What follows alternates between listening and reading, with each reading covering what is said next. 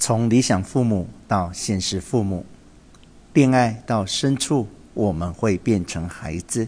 这就仿佛是在做心理治疗的时候，一旦心理医生给足病人无条件的积极关注，病人的心态就会退行到孩童时代。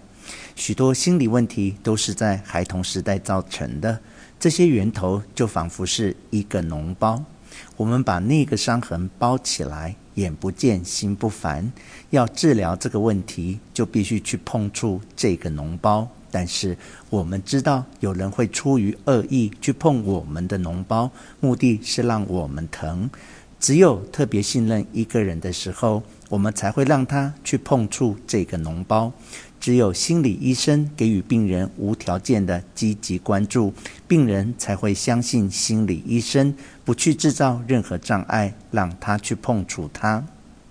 生理上的脓包很容易碰触，但心理上的脓包却很难。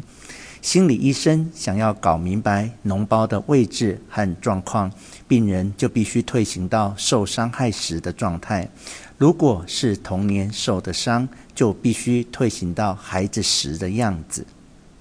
恋爱是同样的道理，无意识中，我们都将恋爱当成了治疗，希望恋人能扮演理想父母的角色，将我们治好。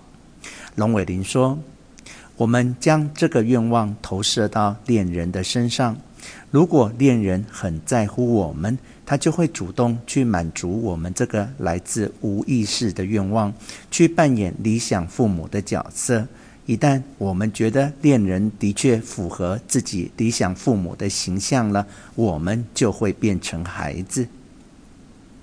但问题是，有好孩子，也有坏孩子，而且必然是健康家庭会养出好孩子，糟糕的家庭会养出坏孩子。我们重复错误，是因为想治疗。越冬和阿静的恋爱过程正是如此。阿静在一个相对健康的家庭长大，他的父母都很爱他。他小时候和所有的孩子一样，将父亲当作偶像来崇拜。但长大了一些之后，他发现父亲其实非常平凡，他相貌普通，能力一般。并不很受人尊重，而且也缺乏一些精彩。这些发现让阿静感到失望，他心中逐渐产生了一个理想父亲的原型。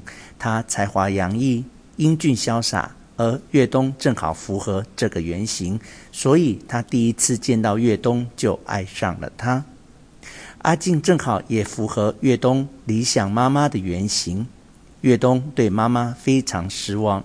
她虽然漂亮、能干、富有才华，但过于风流，而且她觉得她一点都不关心自己。她的理想妈妈应能给她温暖、安全和无条件的爱。阿静也正是这样做的。她非常爱越冬，所以一开始就扮演起了越冬理想妈妈的角色，无微不至的照顾她。无论他怎样对他，他仍一如既往的爱他。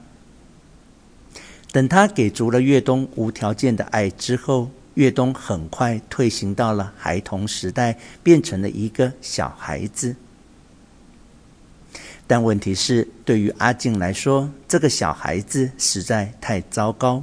现实妈妈欠他太多，他现在要理想妈妈来还债。现实妈妈非常花心。他现在也怀疑理想妈妈会一样风流，他对现实妈妈怀有很多愤怒的情绪。现在他将他们发泄到了理想妈妈身上。在心理治疗中，这种现象被称为移情，即病人将亲子关系的模式转移到他和医生的关系上来。移情是心理治疗的契机。有经验的心理医生会利用这个契机，将病人拉出无意识的阴影，将他带入光明。如果阿静是一名心理医生，他就会知道，越冬将自己的脓包呈现在了他的面前，他可以对这个脓包下手术刀了。但是，只有经过专业训练的人才懂得这一点，才知道怎样下手术刀，而阿静不是。最后他只好退却。